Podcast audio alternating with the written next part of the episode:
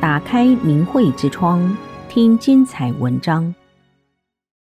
和李洪志师傅在一起的日子一，从一九九二年五月十三号到一九九四年十二月二十一号，法轮功创始人李洪志大师应中国各地官方气功科学研究会邀请，在北京、长春、广州、太原、武汉、济南、大连、郑州、重庆等二十多个城市。共举办了五十六期讲法传功学习班，当时数万人次参加，很多人见证了李大师展现的神迹。下面是一位大连法轮功学员回忆与李洪志大师在一起的见闻：一九九四年三月二十七号，李洪志师傅第一次来大连传法办班，这是我生命中最重要、最珍贵的一天。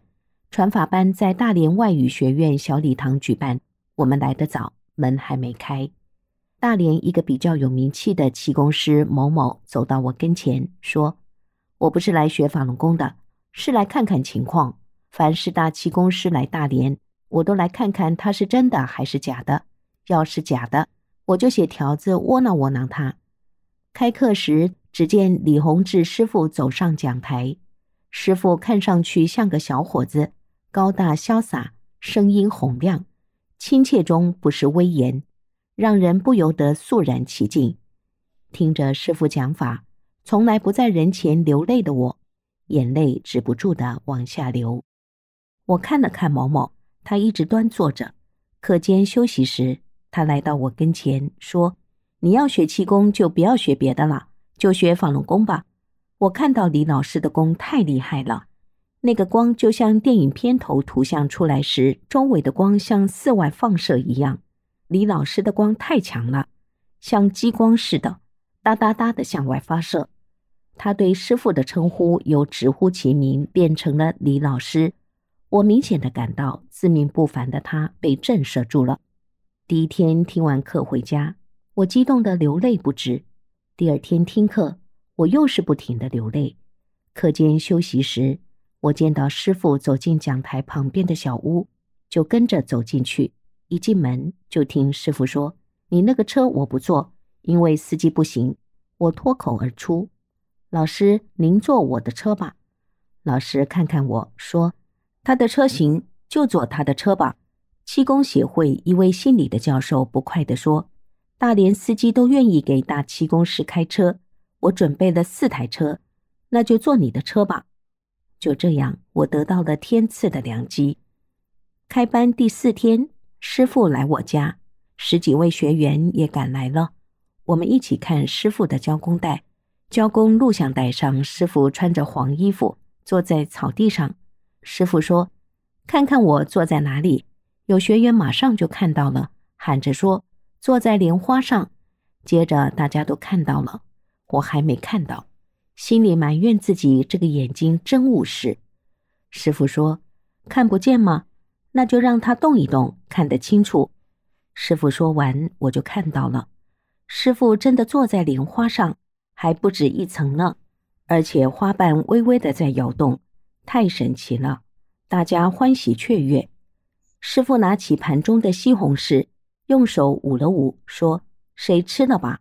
我忙说：“先别吃，放着看。”我把西红柿放到电视机上，又拿起另一个西红柿也放上去，做个对比物吧。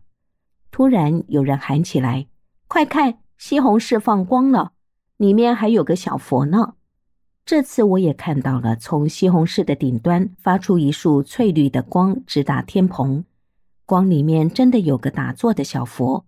不仅西红柿，连对面的电视机墙面都发出翠绿耀眼的光芒。我们个个都喜开颜笑，当着大家的面，师傅告诉我们，宇宙已经偏离了真善人，面临着危险，将来地球也会出现问题。大连留下还是留不下，还没有定。我们一起求师傅把大连留下。师傅说，要留下来，首先要给大连解决水的问题。是的，那时大连多年来一直闹水荒，停水是常有的事。但自从师傅说要给大连解决水的问题，至今二十年了，大连就再也没缺过水。第六天，气功协会李教授请师傅室内游览，他带了两个照相机、四个胶卷，还跟了些人，准备和师傅一起照相留念。期间，师傅把我们四个学员叫过来，一起照了两张照片，洗好了。李教授打电话叫我去拿。进了门，他捧出一大卷报废的胶卷，说：“太奇怪了。”我去洗照片时，发现其中一个照相机里的胶卷不见了。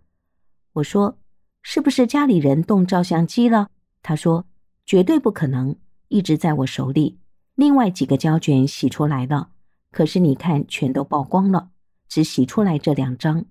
我接过来一看，就是师傅让照的那两张。”李教授激动地说：“我算知道了，李老师真的就是佛啊！”从一位教授嘴里听到这句话，我心里的震撼非同小可。有一天，我和孙大姐夫妻一起拜见师傅。大姐介绍说，她一直有心脏病许多年了，经常住院，医院下过四次病危通知。严重时，她不能躺下，只能抱着枕头坐着睡觉。我看到师傅把手放在桌子下，左手托着，右手在转动。而后，师傅合起双手，离席到外面去了。我告诉他们，师傅给大姐调整了。不一会儿，师傅回来，笑眯眯地说：“不用担心了，已经好了，没病了。以后就好好修炼吧。”自此，孙大姐走上修炼的路，学法练功从不间断，而那个心脏病早已抛到九霄云外去了。这次学习班有一个特殊的人物。开课第一天，一个半身不遂的女子由丈夫背着来了。把门的学员不让他们进，说师傅是来办班传法的，不是来治病的。后来师傅同意让他们听课。开课前，师傅在会场给她调治了几下，结果这位女子马上就能动了。学习班最后一课结束时，他走到台上给师傅磕头，感谢师傅救命之恩。这让全场的学员为之震撼。一个多月以后，我们找到他家，想看看他的近况。他住在三楼，楼下的邻居告诉我们，他现在不在家，去公园了，还说他天天上楼下楼去公园锻炼，全好了。我们不必等他了，答案全有了。学习班快结束时，师傅让学员写心得体会，我写了一遍又一遍。激动的泪水滴落纸上，我写道：“几十年来，我一直不知自己要什么，以为是为民。但当了一个小官之后，发现这不是我的追求。我以为是要钱，但有了一些钱之后，发现也不是自己的所求。我彷徨，不知要找什么。参加了大法学习班，九天下来，我找到了自己追求的目标。”师父把我的人生观和世界观全改变了，这心得体会可是我的心里话呀。大连学习班结束了，师父讲法的下一站是辽宁锦州。锦州之行，师父展现的神迹，让我们大开眼界。订阅明慧之窗，为心灵充实光明与智慧。